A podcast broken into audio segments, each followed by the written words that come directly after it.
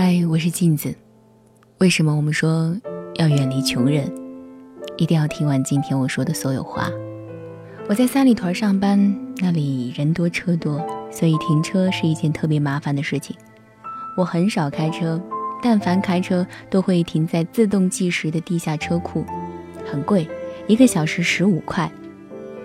有朋友问我说：“你为什么不停在人工收费的路边呢？那边第一个小时十块，第二个小时才十五块，便宜一些，而且还不用走那么远去公司。”我对朋友笑了笑说：“那我带你做个实验吧。”那天中午，我十一点五十分把车停在了朋友说的路边儿，收费的小伙儿走了过来，我清楚地问了价钱，小伙儿一脸黝黑，南方口音。语速很快地介绍着价位，像是期待着你漏掉一些细节。他说：“第一个小时十块，第二个小时十五块。”我和朋友点头离开。吃完饭，我们十二点五十准时回来。我看了看小伙儿和朋友，拿出十块钱给那个小伙子。小伙儿摇摇头说：“师傅，二十五块。”我问：“为什么？不是一个小时吗？一个小时怎么会成了二十五块钱？”小伙子说：“不是的，你十一点四十五来的，现在已经十二点五十，已经超过一个小时了。”朋友听了十分生气地说：“我们很确定是十一点五十到的。”小伙子愣了一会儿，没想到我们记得住时间，于是说：“那现在也是十二点五十二了，你也超过了一个小时。”我想快点结束对话，于是说：“这样吧，我给你半小时的费用，可以吗？”他说：“那不行，我们没有半小时这么结算的规矩，都是一个小时一个小时结算的。”朋友说：“你这规矩是不是太多了？这些规矩写下来了吗？有明文规定吗？”他说：“这些规矩不用写，人人都知道的。”朋友说：“那你的意思是我们不知道就不是人了呗？”他说：“反正你不给钱就不能走。”说完，竟然耍起了流氓，靠在了车上。朋友觉得跟他为了十几块钱吵架不值得，就掏出了二十五块递了过去，转头跟我说：“走吧。”我没说话，只是笑。回到公司，我问朋友：“你什么感觉？”他说：“像被狗咬了一样。”我哈哈大笑，问朋友：“你现在明白了吧？你停在那里十几块钱是小事，关键是价钱不明确，每次都要费口舌，为了十几块钱去跟这些人议价。”钱给少了，浪费时间；钱多了，烦了心情。把车停在价钱明确的地下车库，机器计费，没有弹性，也不用议价，省下的是时间，留下的是愉悦。朋友点点头。我们时常都会遇到一些人为了几十块钱吵架，吵到最后两败俱伤，弄得大家都心情不好。我并不认为那个多收了几十块钱的人能富裕到哪里去。他丢掉的反而是诚信和更多的生意。这样的人身边很多，其实他们的问题不是人穷，而是志短。他们穷的远远不止钱，更重要的是锱铢必较的思维方式。在生活中一定要远离这些人，跟他们纠结争吵，能让你的心情非常不好，得不偿失。我想起上大学的时候的一个哥们儿，有一次我手机没电。找他接电话打给家里，打完之后我把电话还给他，说了声谢谢，转身离开。没想到他追了出来，跟我很认真的说：“你刚才打了两分钟，请你给我五毛钱。”我当时疯了，以为他开玩笑呢。后来发现他面无表情，很淡定。我说：“要不这样，我请你吃中午饭好吗？”他想了想，算了一下，发现划得来，说好。那一顿饭我吃的十分憋屈，中途我们两个都没有说话。吃完饭之后，我决定以后再也不跟他有任何交集了。后来朋友都跟我说，因为他家里比较贫穷，所以对每个人都斤斤计较，搞得大家特别不爽。后来大家知道他穷，也就不怎么怪他了，当然也不再搭理他了。其实他穷的不仅仅是家庭条件，他穷的更是视野和格局。的确。虽然莫欺少年穷，但是记得一定要远离思想穷的人。没有钱可以赚，但这种穷思维却毫无疑问的会让一个人一直穷下去。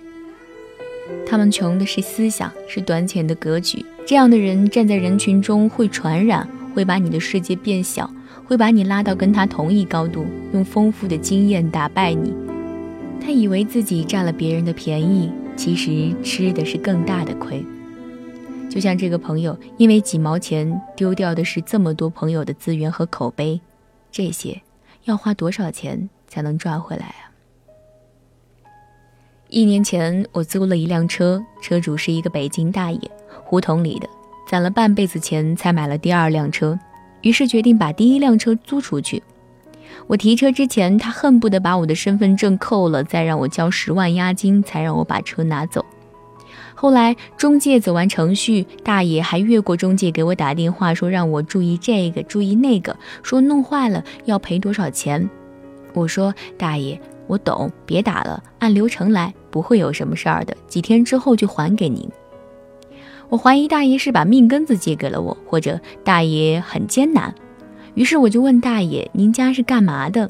得到答案才知道，大爷根本不穷，只是小气而已。他有一个儿子，是中文系的大二学生，暑假正在找地方实习。我本来正准备跟大爷讲，我算半个作家，能把他介绍到出版社实习，还能交个朋友。没想到大爷继续唠叨了半个小时，我和中介的小哥听烦了，于是押了两千块钱把车开走。一周之后，我去还车，大爷说要扣掉我两百块钱押金。我问大爷为什么，他说你把车开旧了。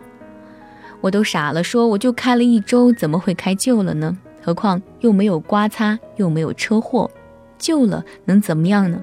他说你看这个车之前不是这么脏的，现在怎么这么脏？我说你就不能去洗一洗吗？洗个车也就几十块钱。哪知道大爷理直气壮地跟我争论说：“那我开车过去不需要油钱吗？我的时间不需要钱吗？”后来中介小哥看不下去了，说：“这两百块钱我给您出了吧。”这个人穷疯了。我看着这个老头，看着他锱铢必较的抠门样，像极了吝啬鬼里的阿巴贡。我转身离开。一天之后，我把钱给了中介小哥，小哥跟我说，他们公司把这个人拉黑了。而且在各大租车公司的群里都把这个人拉黑了。我摇了摇头，心想他失去的还不止这些。他为了两百块钱失去了儿子一次进入顶尖出版社的实习机会。可是我还能说些什么呢？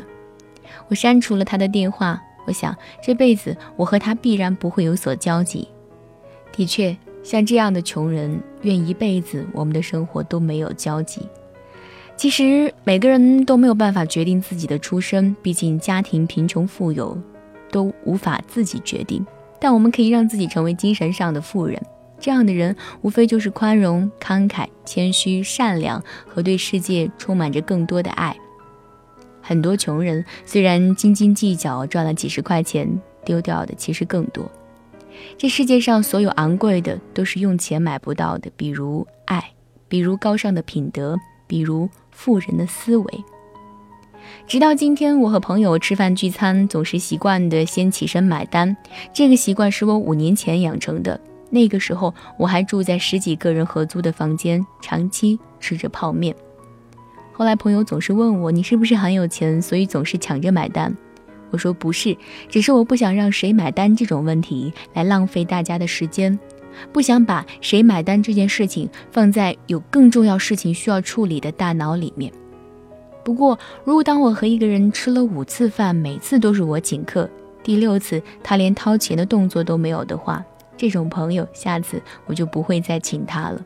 毕竟，人可以没有钱，但是不能短了志气，不能没有理想，不能穷了思维，更不能总是目光短浅的去贪图便宜。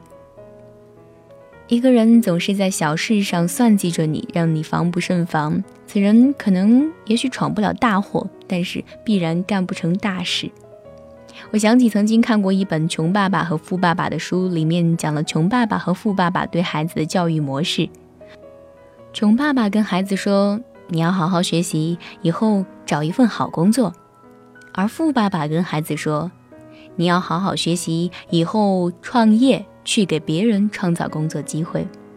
好了，我是镜子，更多精彩不要忘记关注微信公众号“老虎工作室”。晚安。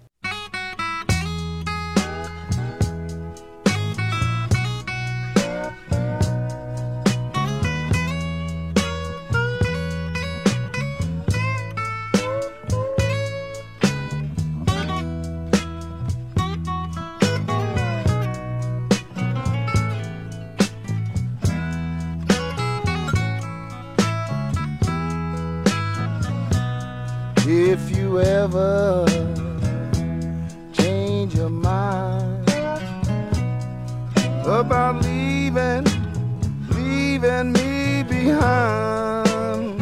Oh, bring it to me, bring your sweet loving, bring it on home to me. Son, if your woman's thinking about leaving you, what would you do to get her back? Or what would you do? Are you talking to me? Yeah. Oh, Brown, I ain't got too much to say about that, man. I let my harmonica talk for me, just like this.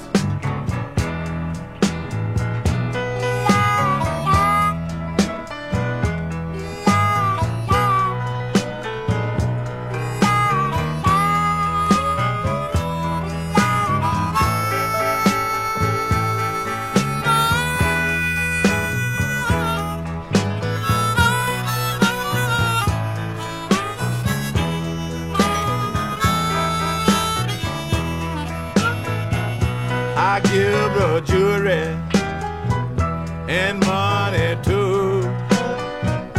But Daddy, oh, I would do for you.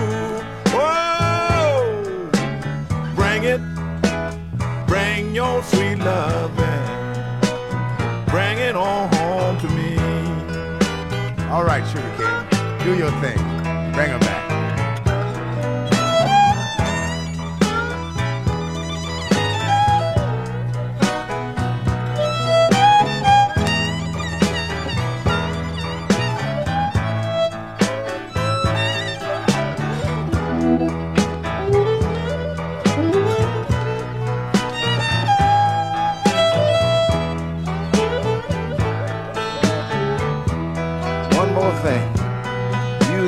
Tried, tried to treat her right. Oh, did you, man? But she stayed out, stayed out late at night. But I'll forgive her. Bring it to me. Bring your sweet loving. Bring it back home to me. Baby,